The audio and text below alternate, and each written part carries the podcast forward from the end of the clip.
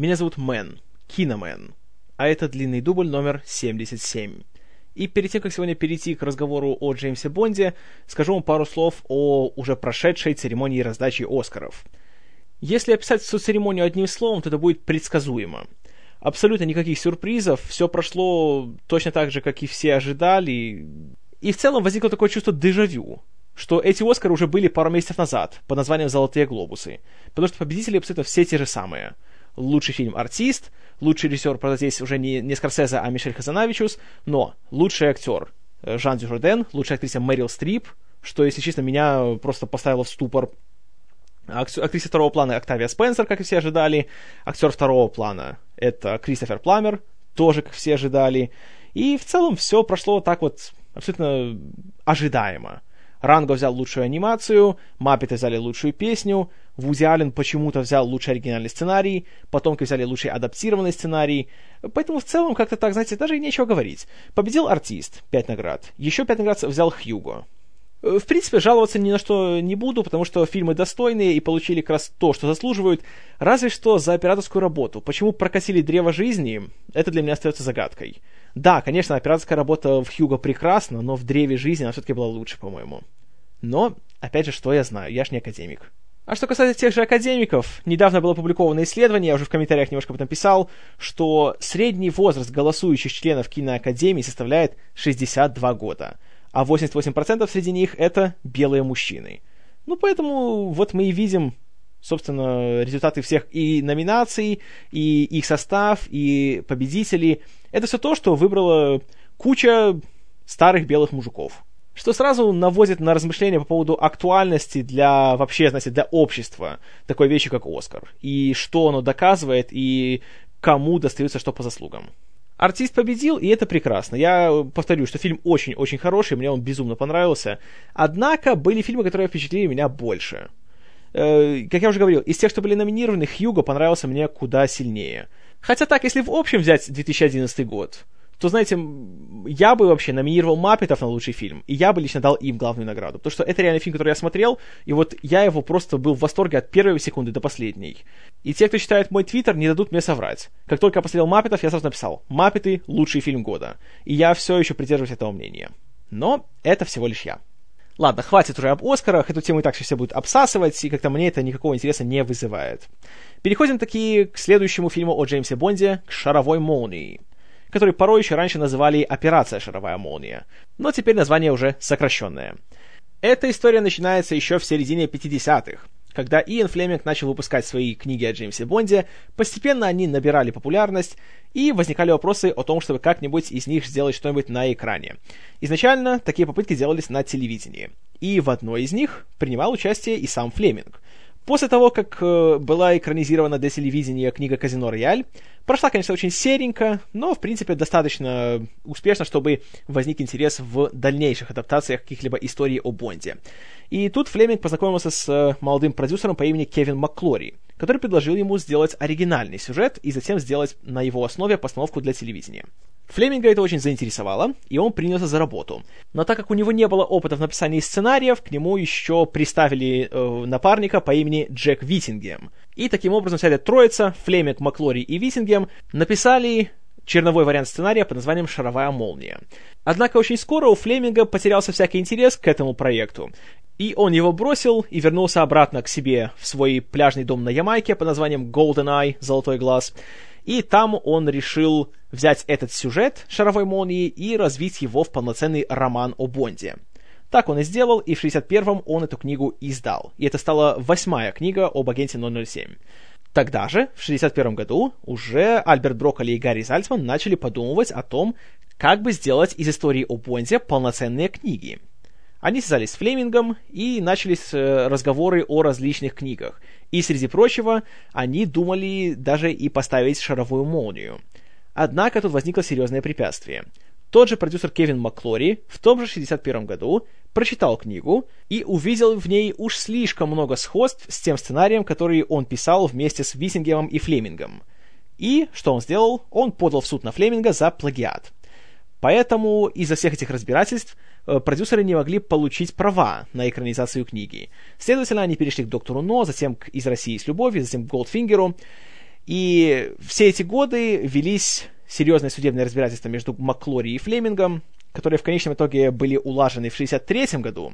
И по решению суда Маклори был правообладателем именно на, на сюжет «Шаровой молнии». Хотя права на персонажа Джеймса Бонда оставались у Флеминга, но права именно на вот эту историю и на все ее экранизации оставались в руках продюсера. Поэтому, когда Брокколи и Зальцман взялись за экранизацию «Шаровой молнии», им пришлось работать вместе с Кевином Маклори. Более того, так как он был правообладателем, то в титрах в качестве продюсера был указан только один он, а Брокколи и Зальцман были в титрах только как исполнительные продюсеры. И остался тот же титр. Альберт Брокколи и Гарри Зальцман представляют. Хотя в реальности на съемках они выполняли все те же функции, что и раньше. Просто они не могли это делать под своими старыми титулами. Как и на предыдущих фильмах, сценаристов было двое. Ричард Майбаум, завсегдатый сериала, и новый участник процесса Джон Хопкинс, драматург из Британии. На пост режиссера изначально продюсеры приглашали Гая Хэмилтона, который так хорошо поработал на Голдфингере. Однако тот, как он говорит, был настолько утомлен работой на предыдущем фильме, что у него просто не было никаких креативных сил делать следующее приключение Бонда, поэтому он вежливо отказался. Но тут, к счастью продюсеров, оказался доступным режиссер Терренс Янг, который делал первые два фильма о Бонде, и который сам очень любил сюжет «Шаровой молнии», и в интервью говорил, что он бы очень хотел поставить именно вот три фильма «Доктор Но», «Из России с любовью» и «Шаровую молнию». Поэтому, по счастливому течению обстоятельств, он снова стал режиссером фильма о Бонде. Этого самого Бонда снова играл Шон Коннери, тут проблем никаких не было. Как, в принципе, не было и проблем с подбором остальных актеров. Так как Джеймс Бонд уже стал мировой сенсацией, то на роль его новой подруги претендовали все, кому не лень. Буквально пришлось выбирать из сотен актрис, моделей, певиц и просто любительниц. На роль девушки по имени Домино, которая является невольной спутницей главного злодея, человека номер два в организации «Спектр» по имени Эмилио Ларго, э, претендовали даже такие актрисы, как Джули Кристи, Фэй Дануэй и Ракел Уэлч. Однако в конечном итоге роль отдали бывшей мисс Франции Клодин Оже, которая предстояло не только хорошо выглядеть и попадать в опасность, но еще и участвовать в многочисленных подводных сценах.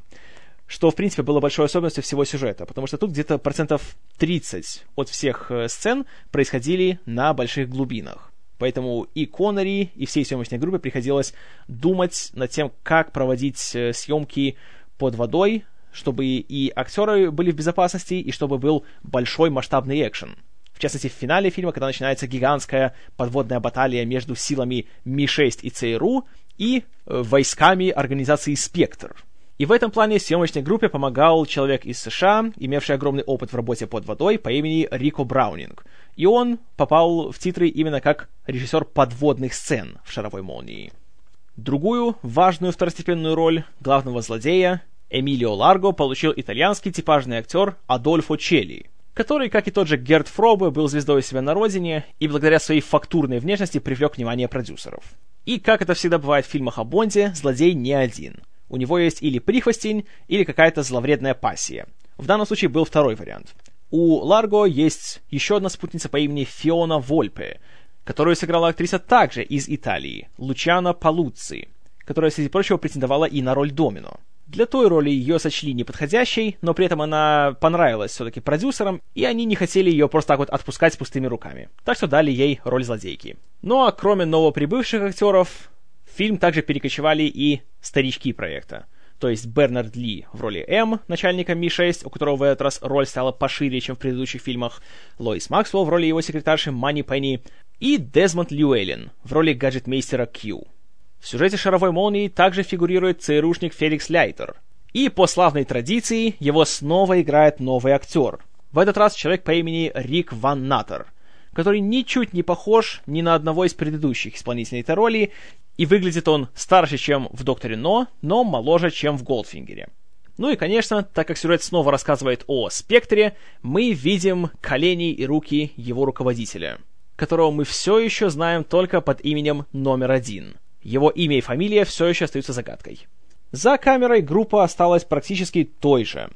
Опять оператор-постановщик Тед Мур, режиссер монтажа Питер Хант, художник-постановщик Кен Адам, мастер по спецэффектам Джон Стирс, который в этот раз получил еще и Оскар за свои старания, и композитор Джон Барри.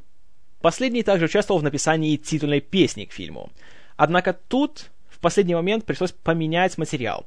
Изначально планировалось, что песня будет называться Mr. Kiss Kiss Bang Bang, и исполнять ее будет Ширли Бесси, которая уже исполняла песню Голдфингеру. Однако почти в самый последний момент продюсеры подумали, что лучше все-таки не надо использовать песню, которая отличается по названию от самого фильма, Поэтому композитор Джон Барри и автор слов Дон Блэк получили задание написать новую песню, название которой было бы Thunderball, то есть «Шаровая молния».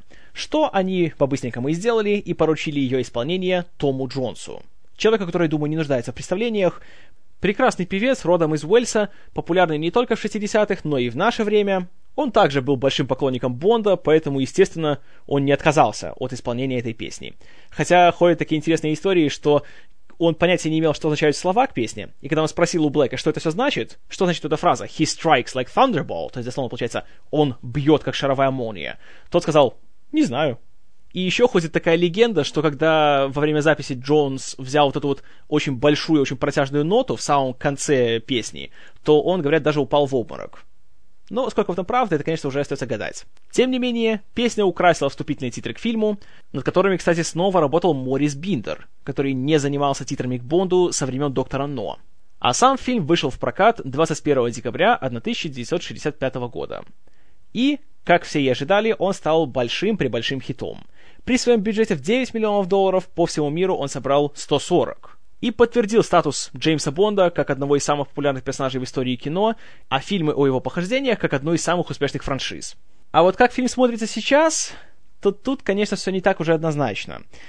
Должен сказать, что после Голдфингера, который, знаете, был таким фантастичным, насыщенным, динамичным, бодрым, самоироничным, «Шаровая молния» смотрится откровенно как-то так очень медленно. Возможно, тут дело в смене режиссера. Все-таки Терренс Янг как-то всегда хотел, чтобы все было более как-то приземленно, без э, всяких преувеличений, и что все было так, как в реальной жизни. И, может, если бы фильм вышел после «Из России с любовью», это смотрелось бы как-то более естественно. Но здесь он, откровенно говоря, утомляет. Даже если взять вот первую сцену, открывающую фильм, где Бонд избавляется от одного из высокопоставленных членов спектра, и вначале мы видим, как Бонд присутствует на его похоронах. Но, правда, там он видит какую-то непонятную женщину, которая прикрывает свое лицо вуалью, и он за ней следует. Прибывает в ее поместье, где оказывается, что это никакая не женщина, а это переодетый тот самый член спектра. И, знаете, уже сама идея того, что Бонд дерется практически с трансвеститом, знаете, не очень круто, если честно. Нет. Плюс тут такая есть проблема у Янга и у Питера Ханта, который монтировал все эти сцены. В экшн-сценах в фильме, наверное, чтобы придать им какого-то динамизма, монтажер взял и просто ускорил пленку. И это смотрится, как будто посреди фильма кто-то нажал на кнопку промотки вперед.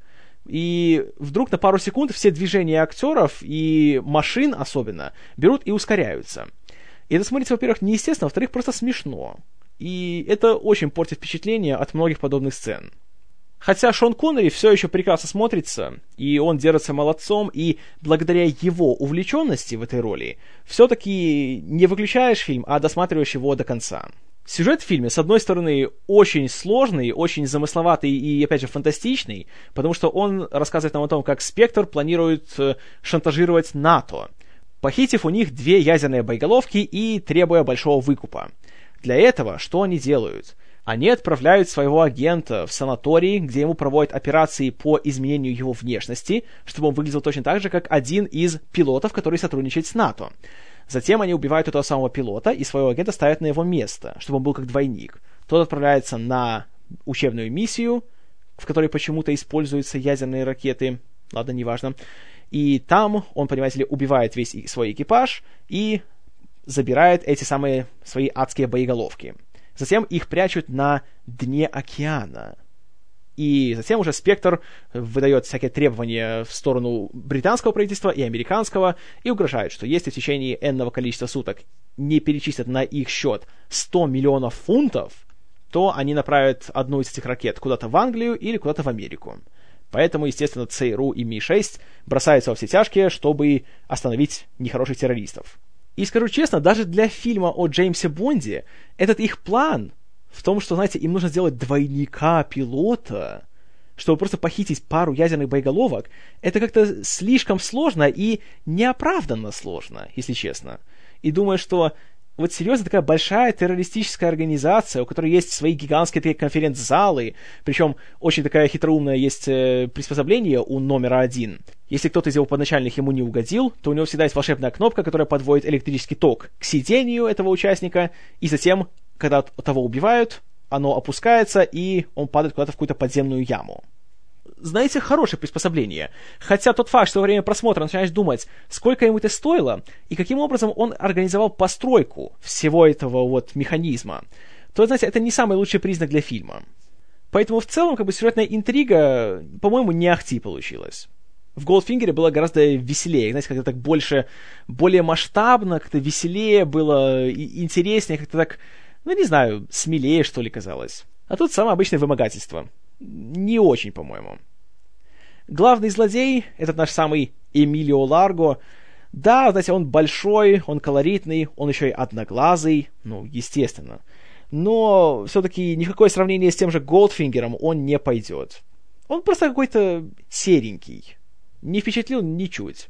Ну и, конечно, по славной бондовской традиции, так как он итальянец, то его тоже переозвучивали. Но это ему не особенно помогло, и в целом он получился какой-то такой э, забывается через пять минут после фильма. А вот кто не забывается, так это подруга Бонда. Вот эта самая Клодин Оже, знаете, да, очень-очень милая дама, которая при этом еще играет хорошо. На удивление, хотя она бывшая модель, и, в принципе, актерского опыта у нее было не особо много, знаете, очень-очень хорошо смотрится. Не скажу, конечно, что она такая вот, знаете, супер такая вот, хочется ставить ее в пантеон лучших девушек Бонда, но очень приятная и, и внешне, и как героиня. Ну и плюс приятно то, что Бонду почти не пришлось ее спасать. И в конце, э, спойлер, именно она убивает главного злодея, а не сам Бонд. Это был как раз очень приятный ход, и мне это очень понравилось.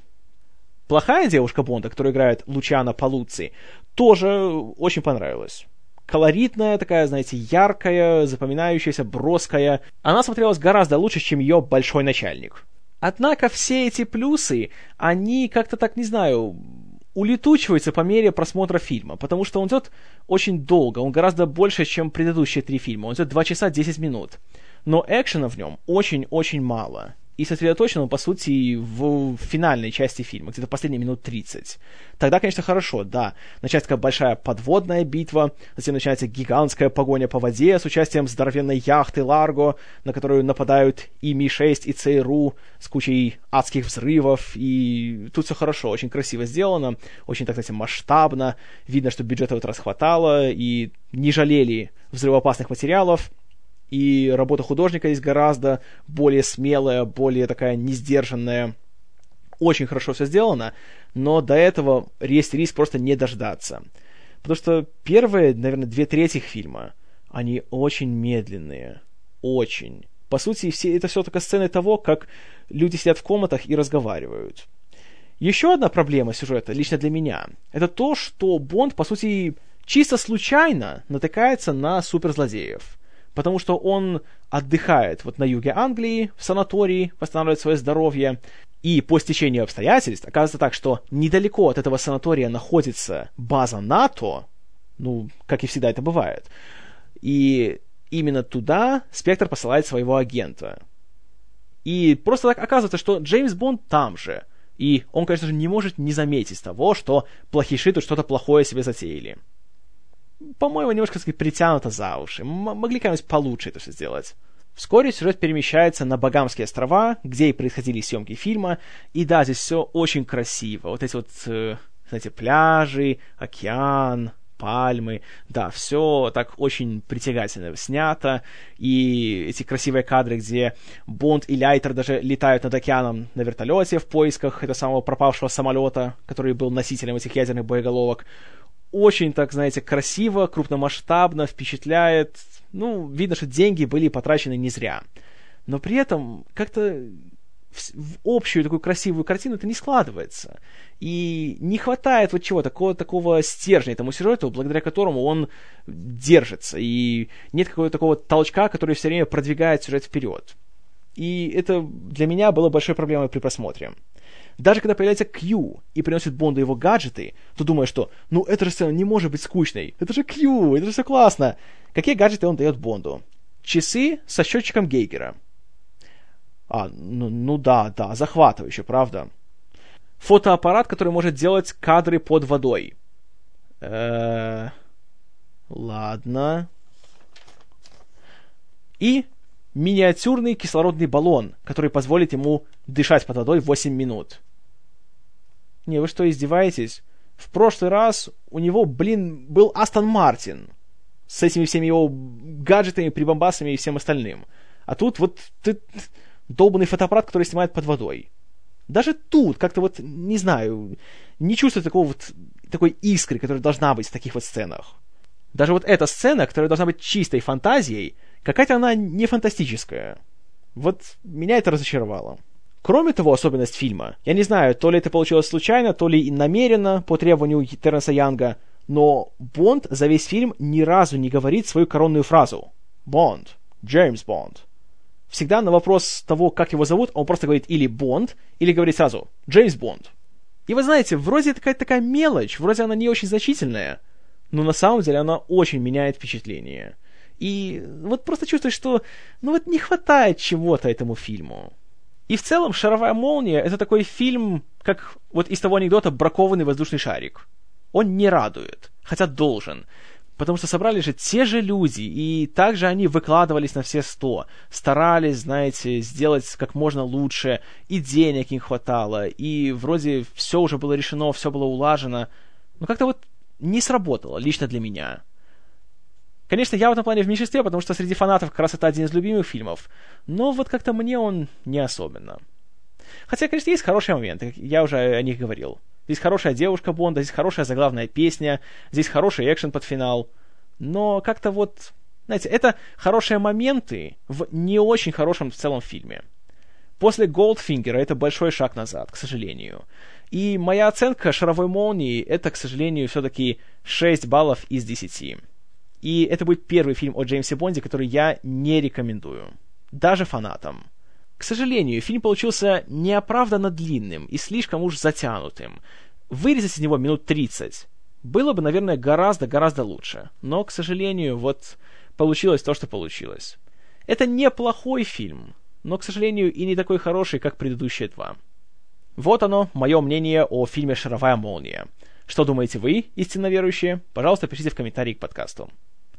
Джеймс Бонд вернется в фильме «Ты живешь только дважды» а я вернусь в длинном дубле номер 78, в котором я расскажу о том, что Тим Бертон сделал с Бэтменом.